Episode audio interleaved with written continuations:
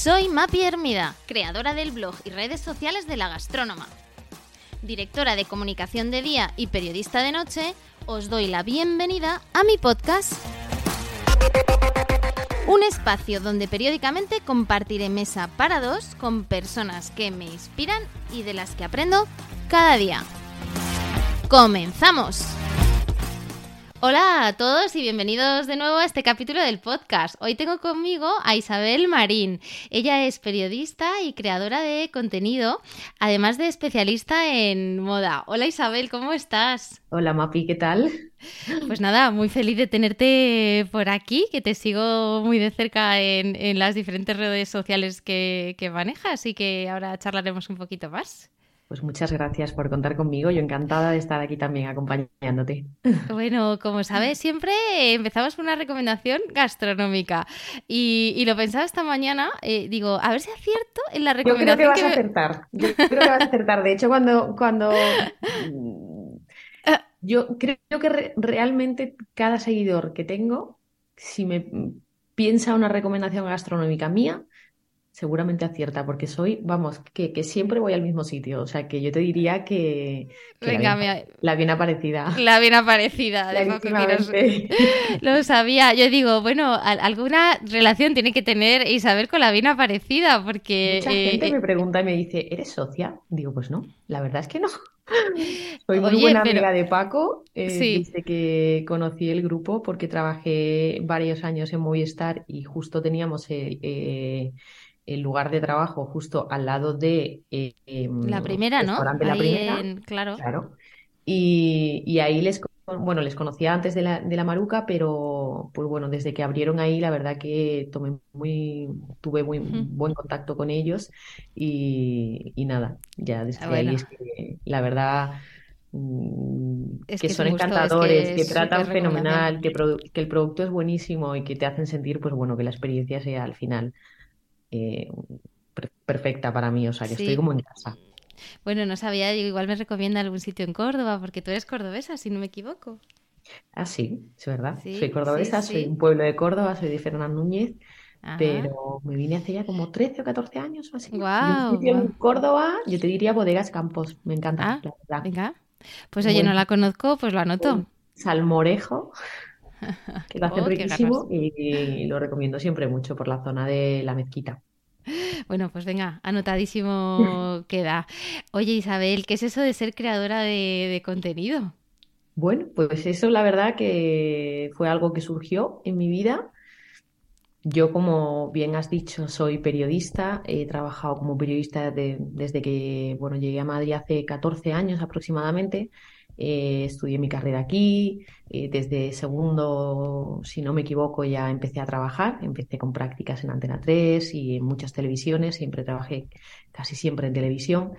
Y mm, luego ya mi última etapa la trabajé en, diario digital, pero a la vez yo creo que fui de la mano, fue una cosa con la otra y, al final pues caí en esto de las redes sociales sin quererlo y, bueno, pues empecé a ser creadora de contenido. Dejé a un lado actualmente el mundo del periodismo, aunque yo siento que, bueno, que nunca dejas de ser periodista y aunque no estés en un medio de comunicación realmente como tal, como el nombre indica, a día de hoy yo considero que las redes sociales eh, y cada uno de nosotros tenemos un medio de comunicación con nosotros mismos, lo hacemos de una manera, bueno, pues bien estructurado, de manera rigurosa, de manera estratégica, pues al final cada uno de nosotros a día de hoy, como está, tal y como está el mundo, tenemos un medio eh, de comunicación en nuestra mano. O sea que esto yo lo considero básicamente, ya, ya lo sabes, para mí es un trabajo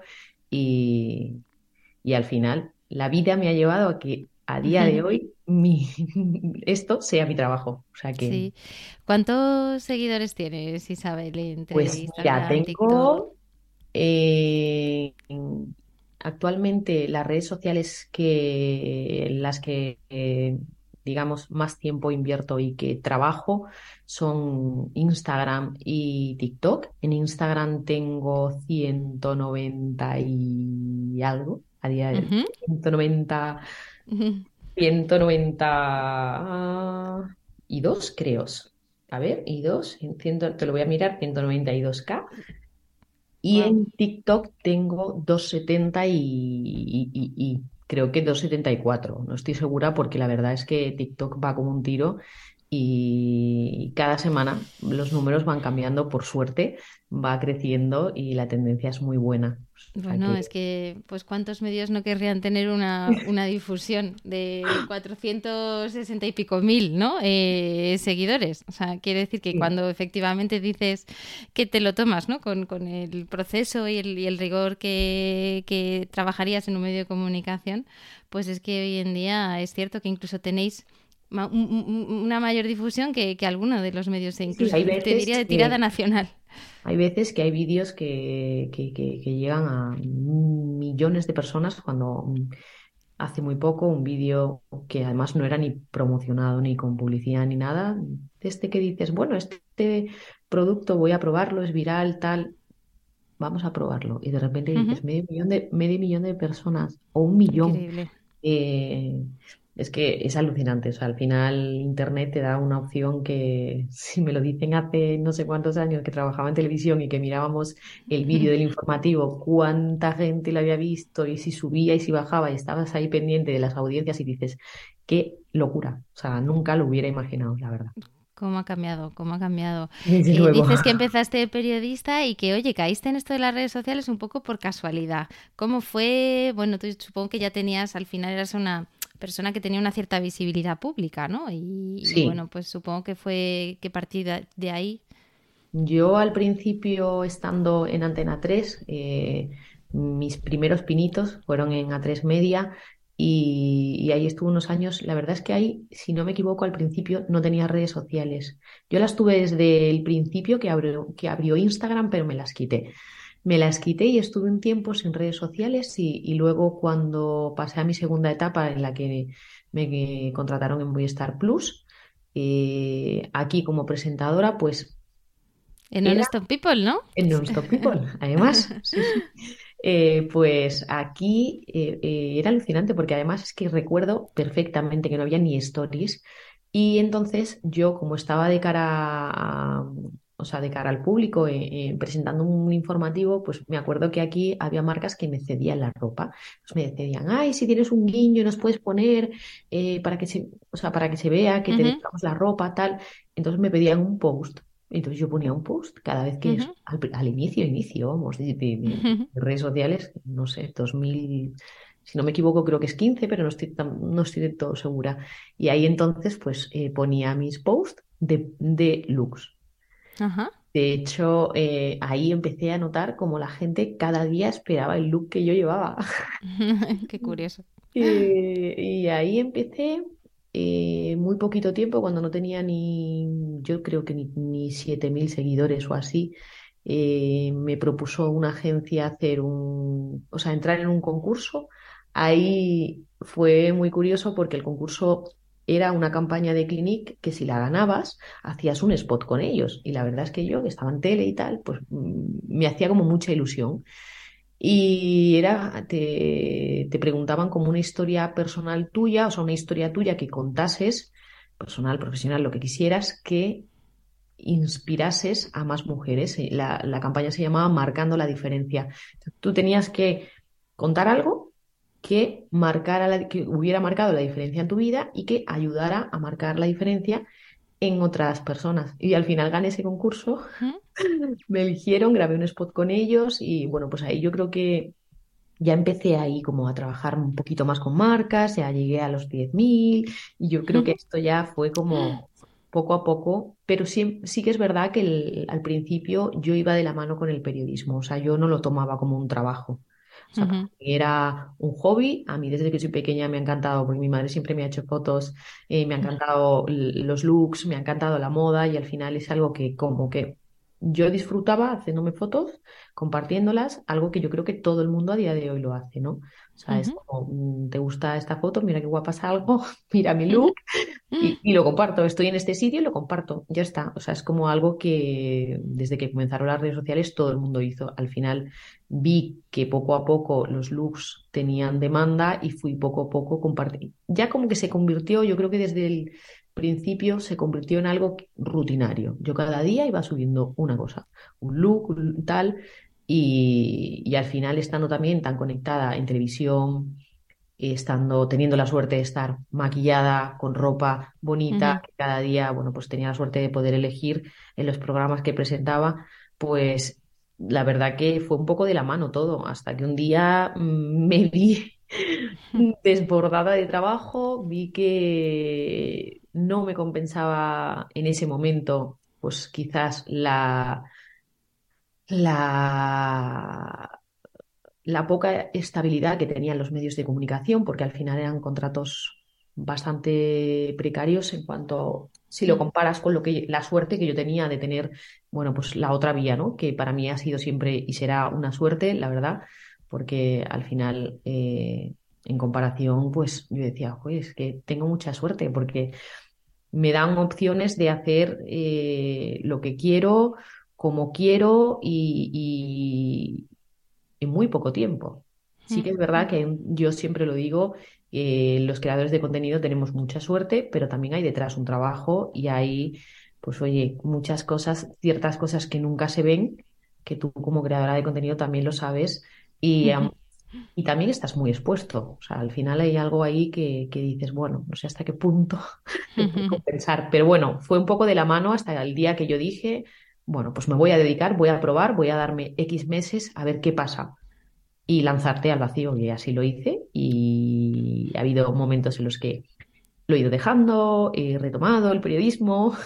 Sí, es verdad que ¿sabes? siempre estoy, siempre estoy eh, abierta a nuevas oportunidades en el mundo del periodismo porque es algo que, vamos, es una de mis pasiones, comunicar en todas sus versiones, ya sea en redes sociales, ya sea en radio, ya sea en tele. Eso es algo que, que, que yo lo llevo dentro y como periodista tú lo sabes.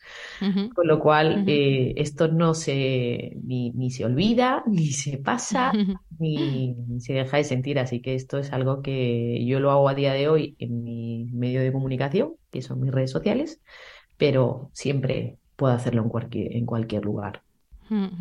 Has hablado de, bueno, varios, varios temas que me encantaría profundizar. El primero es todo el trabajo que, hay detrás, ¿no? De eh, una persona que genera contenido, eh, que en algunos casos eh, eh, nosotros hablamos de, de, bueno, creadores de contenido, pero, pero la palabra influencer quizá está un poco más estigmatizada. Eh, ¿cómo ves, ¿no? esta, esta imagen, ¿no? que, algunas personas pueden tener del trabajo que hacéis? Bueno, yo creo que como en todos los trabajos, eh, siempre habrá alguna parte de la sociedad que no lo vea bien. Esto, como todo en la vida, es un trabajo que a día de hoy, eh, bueno, como el nombre, como bien digo, es ya un trabajo. Eh, al principio no estaba muy bien regulado. Yo creo que mm, al principio es verdad que nadie lo veía como tal, porque llegó nuevo. eh, hay casos y casos. Y entonces al final yo entiendo que haya mucha gente que esto no lo pueda entender, pero yo siempre trato de, de- de reflejarlo como tal. Para mí es un trabajo. Yo me levanto cada día con mis objetivos. Cada semana tengo mi, mi- mi- mi trabajo por hacer. cada día es un mundo. Eh, mis metas, eh, tengo una estrategia que seguir, tengo unos objetivos que alcanzar y, y- y cada día, como yo digo, me busco el pan de cada mes porque además ser autónomo es algo que, que es una completa aventura. Sí, Entonces, bueno, sí. pues yo no tengo la... eh, tenemos mucha suerte, pero luego, como siempre digo, yo me enfrento a cada mes sin tener la seguridad de una nómina. Y de, y de estar cada día eh, publicando, pendiente de unos, de un algoritmo, pendiente de estar a la última, de ver las tendencias, de ser diferente, de conectar con una audiencia y no desconectas realmente. O sea, hay días que dices, bueno, voy a intentar desconectar, pero mm, tú tienes que tener tu trabajo para los siete días de la semana. Y esto es una cosa que es esa, real. Yo lo esa acepto, exposición, ¿no? Y que hablabas, Isabel, ¿no? Que no claro. tienen otros trabajos. Sí, la exposición que tienes, pues bueno, que al final yo creo que ahí cada perfil y cada persona sabe dónde marcar sus límites. Es verdad, yo antes publicaba mucho más personal, a día de hoy considero que, que, pero es verdad porque llegaba menos gente y no era consciente quizás. Yo creo que conforme vas creciendo, vas madurando y te vas dando cuenta de, al final, de lo que eso implica y, y de lo que puede repercutir en ti o el daño, porque al final yo siempre digo, hasta donde muestres será hasta donde permitas que te hagan daño o que comenten de ti, porque al final estás expuesta y quieras o no, estás. Eh, nadie se libra de que hagan un comentario de ti, jamás. A todo el mundo no se le puede gustar, pero bueno, cuando, cuando trabajas en redes sociales yo creo que eh, aprendes a esto, aprendes a trabajarte, aprendes a aceptar que no se le puede gustar a todo el mundo y bueno, es importante trabajarse el, tema de la salud mental para todos los que nos dedicamos a redes sociales. Yo considero que es importante, no solamente también para no creernos que, es idílico todo, que, que, al final las redes sociales nos pueden llevar por un mundo que si no tienes los pies en el suelo es complicado. Y eso no es la vida real. Yo trato de mostrar a mi, a mi audiencia que, que eso no es la vida real. Hoy, de hecho, me, preguntaban en, una pregunta en, un cuestionario y me decían que, era para mí la felicidad. Digo, pues bueno, mira, al final está llena de cosas simples y la felicidad no está ni en nada material ni nada superficial, que al final mucha gente también te siguen, eh, te admiran, ven que publicas, qué tal, que tienes un bolso eh, que le encantaría tener o que tienes un o que has tenido un plan o has disfrutado de un plan que les encantaría tener, pero para mí eso no es realmente, o sea, tengo la suerte de poder vivirlo, es una suerte inmensa y lo disfruto como nadie y me considero afortunada por ello, pero siempre intento o pretendo dejar claro que al final eso no es ni es la felicidad ni tampoco esa es mi vida real. O sea, mi vida real, evidentemente no lo puedo estar mostrando 24/7, pero mi vida real mm, hay detrás trabajo, hay muchos días problemas, hay seguramente llantos, hay que no todo es idílico, como, como la vida real de cualquier persona. También tiene problemas y tiene eh, sus historias. Y eso, pues, evidentemente, pues no, no está mostrado a través de las redes sociales. Estuvo por aquí también en el podcast María León hablando de, influencers con, valores. Eh, sí, sí, sí, os he elegido a. Yo creo que sois las, las, dos únicas creadoras de contenido que habéis pasado por, por el podcast. Tendría que hacer memoria. Eh, pero es precisamente también porque, bueno, yo creo que, que, más allá de la imagen en cierta medida frívola que pueden dar algunas eh, generadoras de contenido de, claro, está que cuidar. en moda claro, o sea, yo te considero periodista, ¿no? Por eso también te considero que, realmente eh, eh, trasladas más allá de, los looks, ¿no? Pero ciertos valores, ¿no? De hecho, eh, yo creo que una de las veces o uno de los años que más he conectado con mi audiencia ha sido este pasado. Como bien dices, yo hago muchos looks, hablo mucho de moda, conecto mucho con la gente así, pero cuando más he conectado ha sido cuando he compartido mi camino de Santiago, que fue este año pasado, de hecho, ahí me llegó muchísima gente, eh, tanto en TikTok como en Instagram, y ha sido una experiencia y para mí una muy buena decisión el compartirlo. Fue mi segundo año que lo hice, pero el primer año que lo compartía. ¿Que lo hiciste sola? Sí, además. Eh, fue una experiencia personal. Sí, y el año anterior lo hice, pero no, no, no, como que me pareció que no lo tenía que compartir, fue algo interior, que bueno, este año también ha sido interior, pero mi último mm. momento del día, pues bueno, hacía como un mix y, y me sentía preparada como para compartirlo y también ayudar a otras personas. Y el haber ayudado a tantísima gente y el haber conectado de una manera tan especial haciendo el bien con otras personas, para mí ha sido, de verdad, creo que lo más gratificante que yo me llevo a día de hoy de redes sociales, ¿no?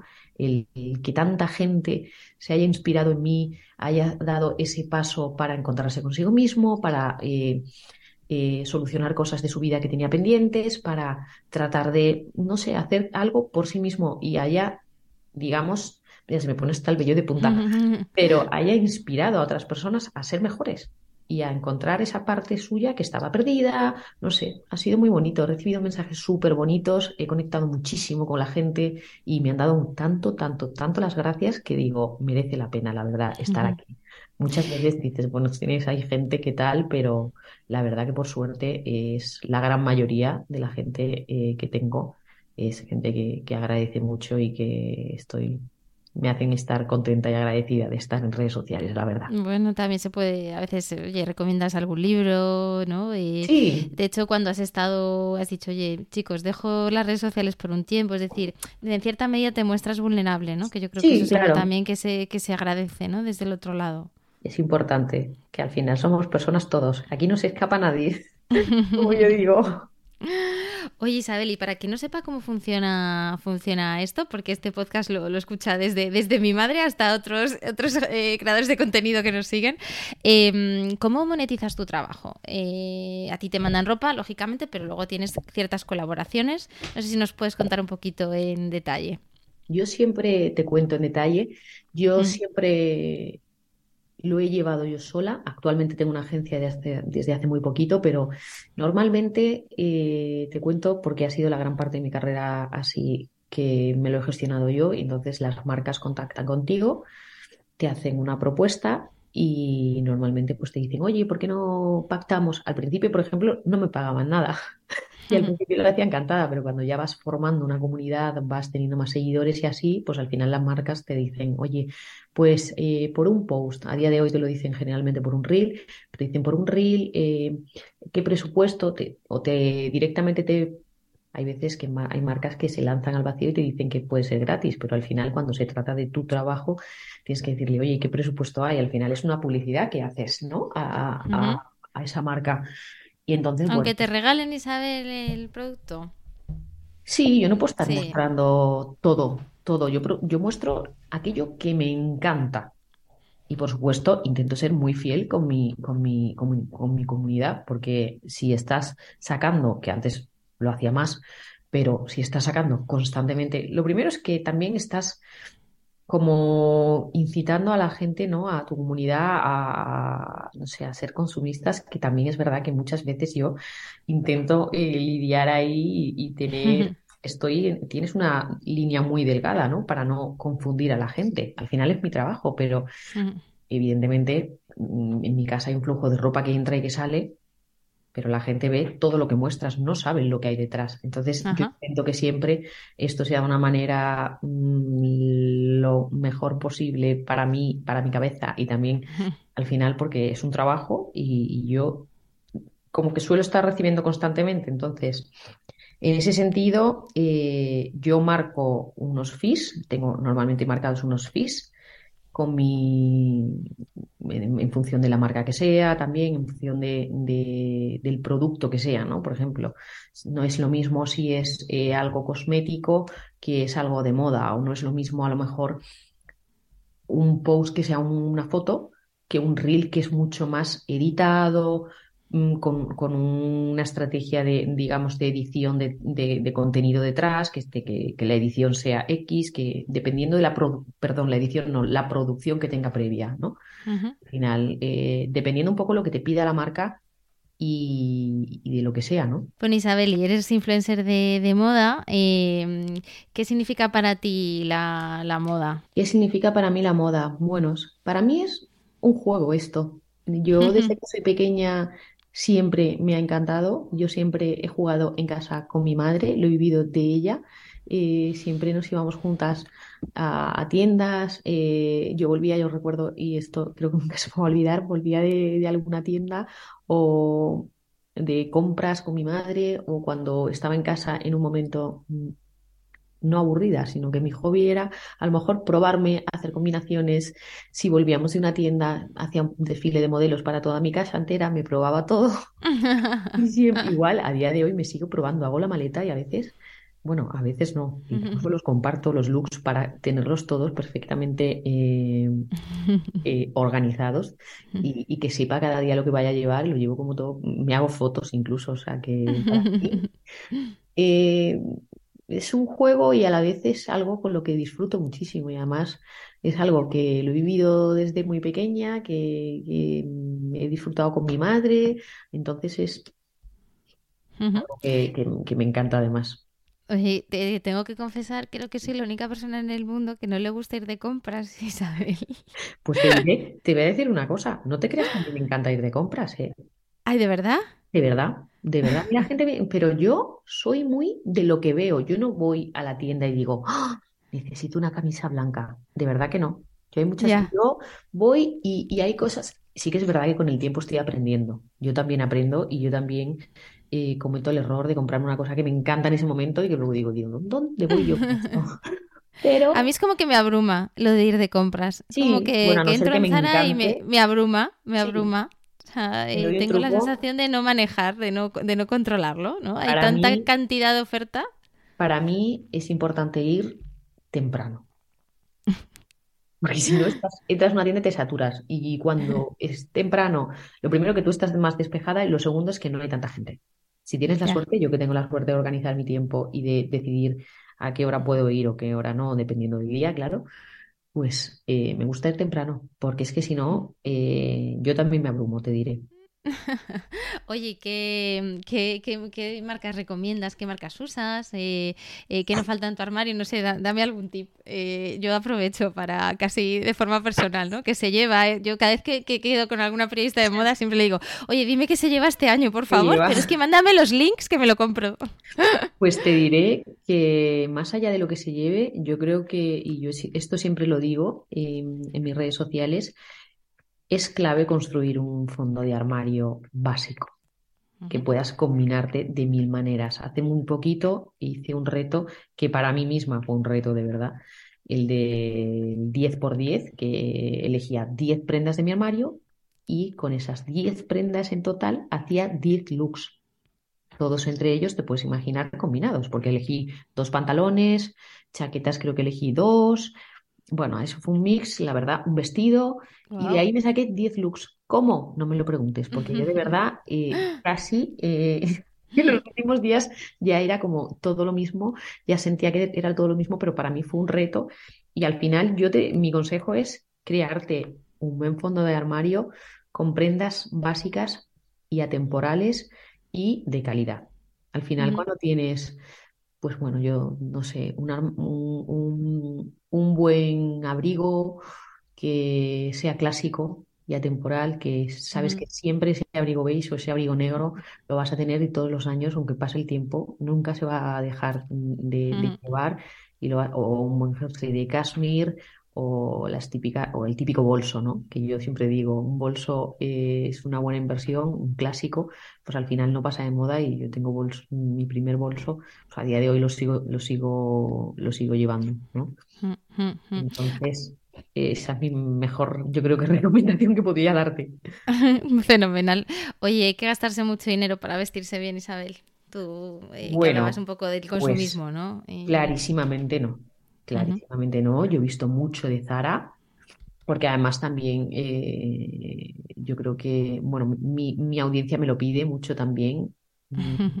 Claro, al final todos nos sentimos a día de hoy, eh, nos sentimos identificados con Zara. Es algo que llega, o sea, una, una marca que llega a todo el mundo y que todos compramos o tiene alguien, todo el mundo tiene algo de Zara. Entonces, eh, en el caso de tienes que gastar mucho, y- no, yo no creo que no. O sea, yo creo que no. De hecho, te diría que tú puedes ir, la elegancia al final no es llevar algo caro, no es eh, el dinero que inviertes en gastarlo, sino como, como tu carta de presentación, cómo lo combinas, cómo vas eh, y también cómo eres, ¿no? Considero que también es importante eso. El dinero no marca y yo eso lo he aprendido en casa desde muy pequeña y, creo que es importantísimo que no lo, que no, no te hace nadie, ni mejor, ni peor, ni mucho menos en la ropa tampoco. Eh, hablabas al inicio, me gustaría profundizar sobre la parte, Isabel, también de redes sociales. Hablabas de Instagram, hablabas de TikTok que había crecido. Eh, eh, tú empezaste en Instagram. eh, ¿qué te aporta una red social y otra? ¿Cómo ves todo este auge que está teniendo ahora TikTok? Bueno, el mundo de TikTok, la verdad es que a mí, me, si te comparo una red social y otra, yo siempre digo, la Isa más divertida está en TikTok. O sea, la Isa no sé si más real, porque yo conecto mucho con la gente en Instagram también, pero yo le doy al play, o sea, al play no, al botón de grabar en TikTok y muchas veces es tal cual como soy. Tal cual. O sea, llega, hoy, hola chicos, este es el look que llevo, tal, y grabo el vídeo y lo subo. En Instagram todo está un poco más premeditado, más editado, y yo creo que como llevo más tiempo trabajando ahí, pues eh, tienes como, no me preguntes por qué, ¿eh? pero Instagram es una, eh, perdón, TikTok es una aplicación mucho más real. Ya, pero fíjate que luego tienes más seguidores en TikTok. Sí, además tengo más seguidores en TikTok porque yo creo que es una manera de conectar más fácil, ¿no? Al final, los contenidos no sabría cómo definirlo. Yo ahí compartí todo mi camino de Santiago y conecté muchísimo con la gente, muchísimo, muchísimo, muchísimo. En, en Instagram, no. No lo hice todo como compartí todo en TikTok. Y yo en, TikTok es que digo, bueno, pues voy a probar con esto, voy a probar con esto. Y al final vas compartiendo un amplio abanico de contenido y probando, porque como también es tan reciente, no llevamos tantos años como los llevamos eh, en, Instagram, pruebas a ver qué tal. Y yo empecé así probando, probando, probando, y ya hace dos años la verdad que, que, trabajo aquí también. Poco a poco se va viendo que, que también pasa a ser un trabajo, poquito a poco, cuesta un poco más, porque yo creo que es más reciente y todavía las empresas en nuestro país están un poco más eh, ¿Se monetiza TikTok? Sí, a día de hoy sí. A día de hoy sí, pero no es igual que Instagram. Entonces yo creo que Instagram lo tengo como mucho más profesionalizado, el otro también, pero de vez en cuando pues dices, oye, eh, haces otro tipo de contenido para probar. Es verdad que no me verás bailando ni haciendo muchas veces. no, no, no, no, no lo entra dentro de mi estrategia, pero bueno. ¿Y, ¿Y, qué dirías que te diferencia de otras creadoras de contenido? Yo, por ejemplo, veo que tienes muchísimo engagement, ¿no? Que tienes como seguidores, seguidoras muy, muy fieles, ¿no? Que interactúan contigo, que te conocen bien. Eh, ¿Cuál crees que es tu, tu valor, Isa? Uf, la verdad es que esto creo que lo tendrían que responder ellas.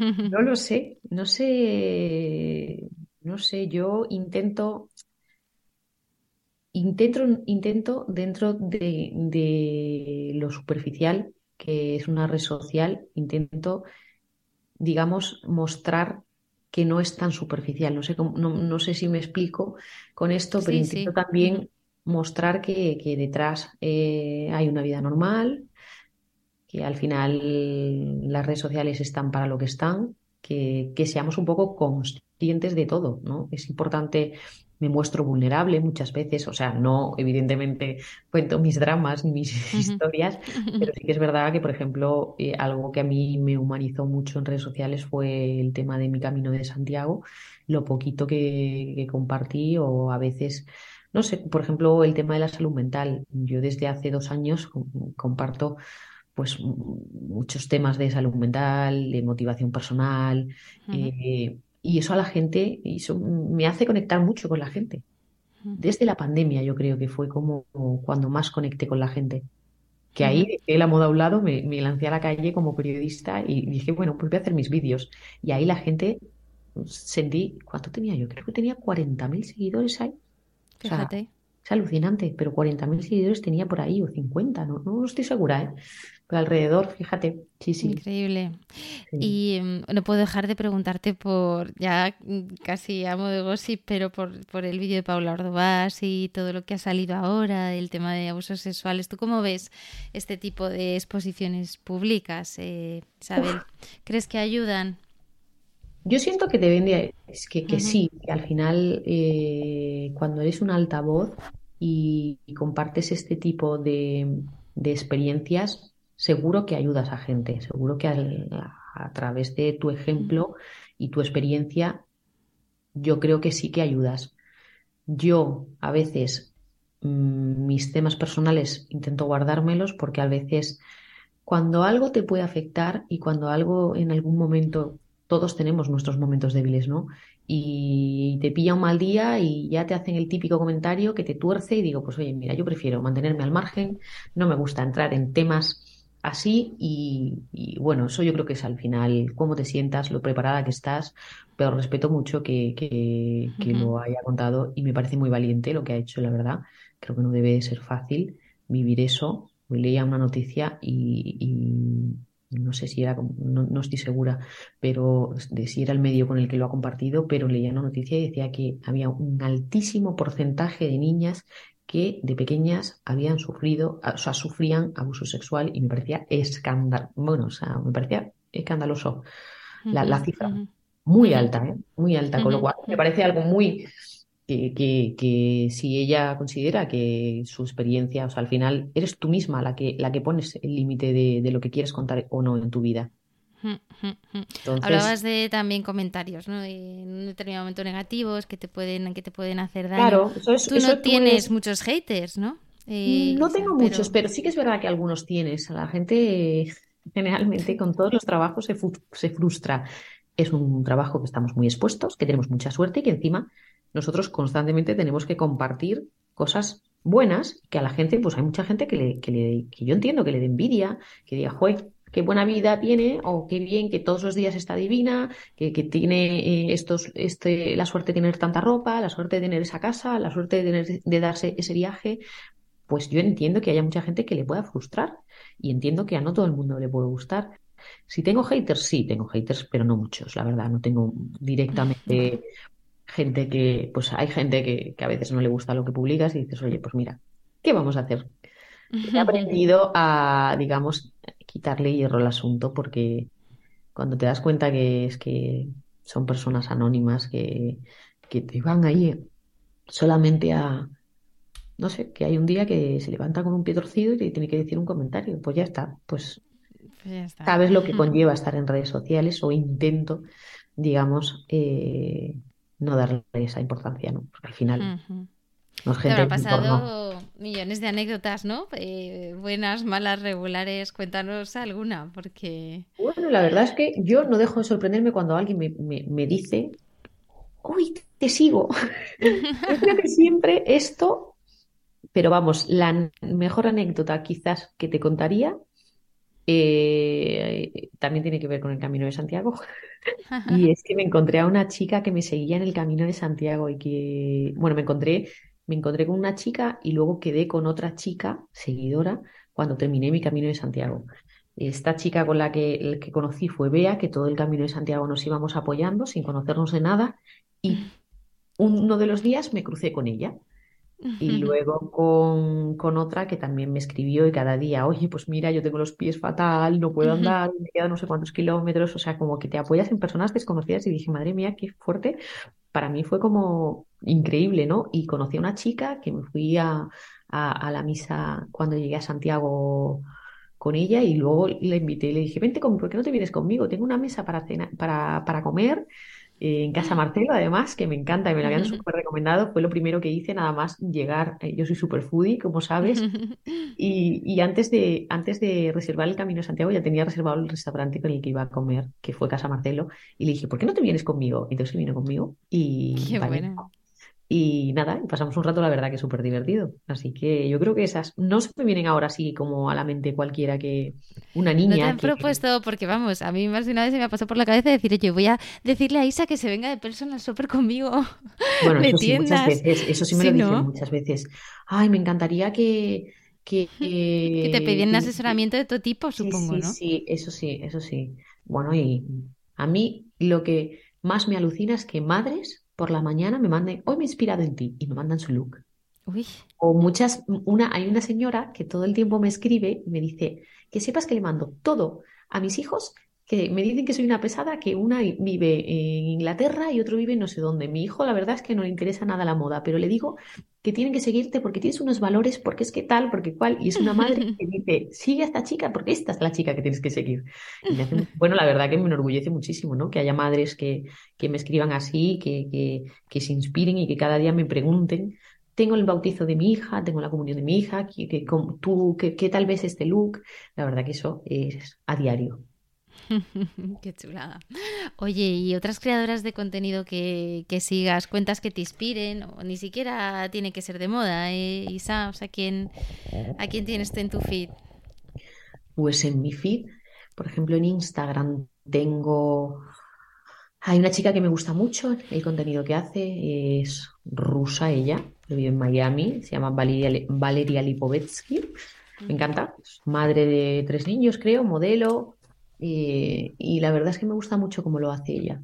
Eh, me inspira, la encontré en pandemia y un poco antes y me parece que, se le ocurra muy bien, ¿no? A nivel estratégico. Luego sigo también una chica que, que creo que es venezolana ella, pero, pero vive en Quito, en Ecuador. Esta es Daniel, Dani Schultz, Daniela Schultz, y de hecho, sorprendentemente, hace dos meses, eh, increíble pero cierto, me empezó a seguir y, fue como un halago enorme el que me dijese, oye, es que te he encontrado, me encantaría conocerte cuando vaya a España, porque viene mucho. Eh, me encanta tu contenido y para mí fue como, wow. la verdad, me encanta la estrategia que sigue. Ella hace eh, y da clases sobre contenido magnético en redes sociales, cómo llegar a tu audiencia y potenciar, digamos, tu marca y me gusta mucho. Ella también.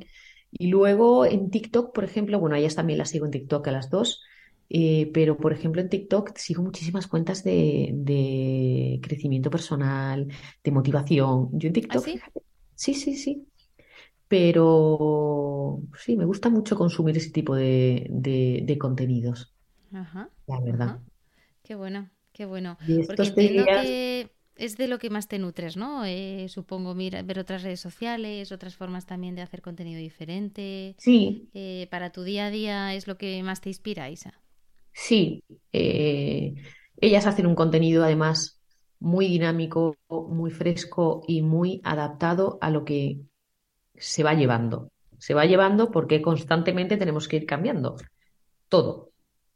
Entonces también me gusta ver cuentas de, otros países para ver un poco también cómo comunican y me gusta mucho. Yo como periodista además he trabajado siempre en vídeo y, el, tema del vídeo para mí es fundamental. Es, yo siento que es donde más, donde mejor se comunica, ¿no? También. ¿Y qué usas o qué herramientas usas para, editar vídeos? sea, ¿lo haces tú sola? ¿Tienes equipo de... Todo. te echa una mano con... Todo tú sola. Todo yo sola.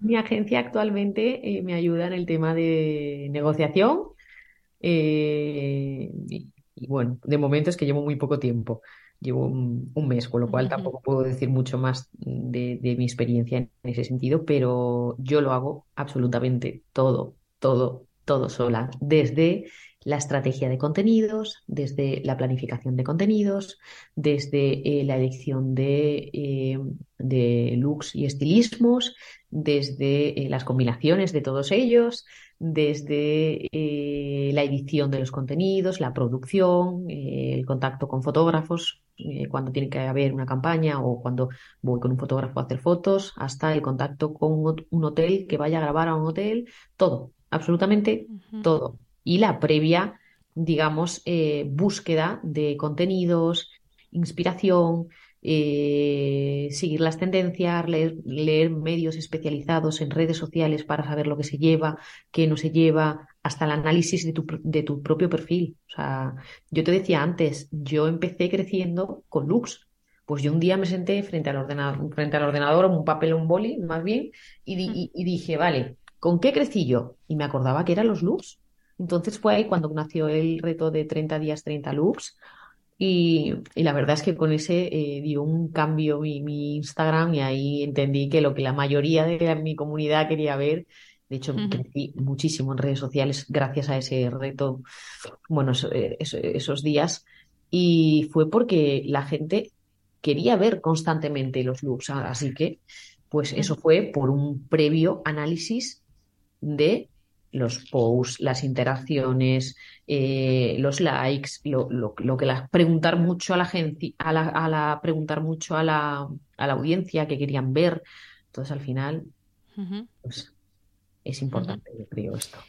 Oye, sí, para cerrar una recomendación que hagas a, bueno, pues a, las chicas, ¿no? Que están del otro lado y dicen, jo, yo querría tener un perfil como, como Isabel, eh, me encantaría ser creadora de contenido. Bueno, ahora que tú ya llevas años en esto, eh, ¿qué, qué, les dirías?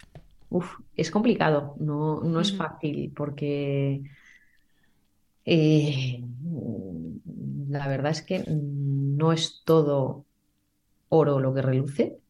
Eh, tienes que estar, yo creo que muy preparado a nivel mental para estar expuesto y trabajar en esto. El tema de la incertidumbre que te decía y el tema de no saber que a lo que te enfrentas cada mes es un reto.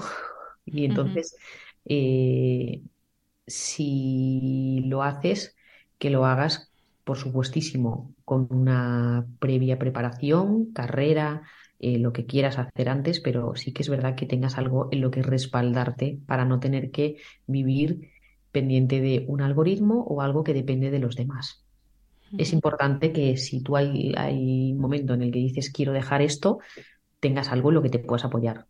Una carrera de periodismo, una carrera como mm, me da igual, no, lo que quieras. Y planteártelo como un trabajo plantearte como, planteártelo como un trabajo en el que cada día tienes que ser muy constante, tienes que eh, tener, bueno, para mí es fundamental que te guste lo que haces. Yo lo hago y me encanta, para mí es mi pasión comunicar, ya te lo he dicho antes, pero si te encanta lo que haces, al final no hay horas del día, no hay reloj, no hay días ni, hay semanas. ¿Te importa yo hoy?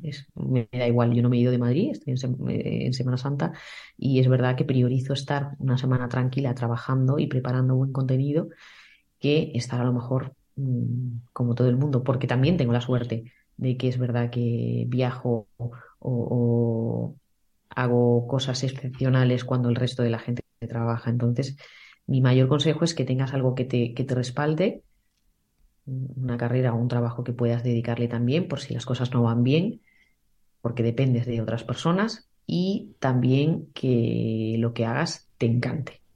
O sea, esto no es, que no pienses que esto es todo jiji jaja, que hay un trabajo detrás, que hay un trabajo detrás, que hay horas y que, bueno, pues que te tiene que gustar mucho. Siempre lo digo. Y no es solamente lo que se ve un vídeo, o una foto. Me pongo aquí, no. O sea, previamente eso tiene un trabajo, una elaboración, un. Bueno. También que no se crean todo lo que ven en redes sociales, que al final tendemos a. Mira qué bien, qué, qué buena vida, qué idílico todo. No. Que detrás tienes que estar muy bien trabajado a nivel mental y psicológico y estás muy expuesto. Con lo cual, si eres un poco débil, esto te puede afectar en algunos momentos. A mí me ha afectado en X momentos que te digan el comentario de turno el día X que tú estás a lo mejor más sensible. Te pueden herir. Entonces tienes que estar muy bien trabajado y no dejar de trabajarte, como yo siempre digo. Pues queda ahí ese consejo, Isa. Te seguimos del otro lado en TikTok, en Instagram y pendiente de todo lo que publicas. Muchísimas gracias. Gracias a ti. Y hasta aquí la entrevista de hoy. Si te ha gustado, no dudes en dejarme un me gusta en tu plataforma de podcast habitual o ayudarme a mejorar enviándome cualquier comentario a través de mi Instagram, arroba la-gastrónoma o mi blog lagastronoma.com. Gracias y hasta el próximo podcast.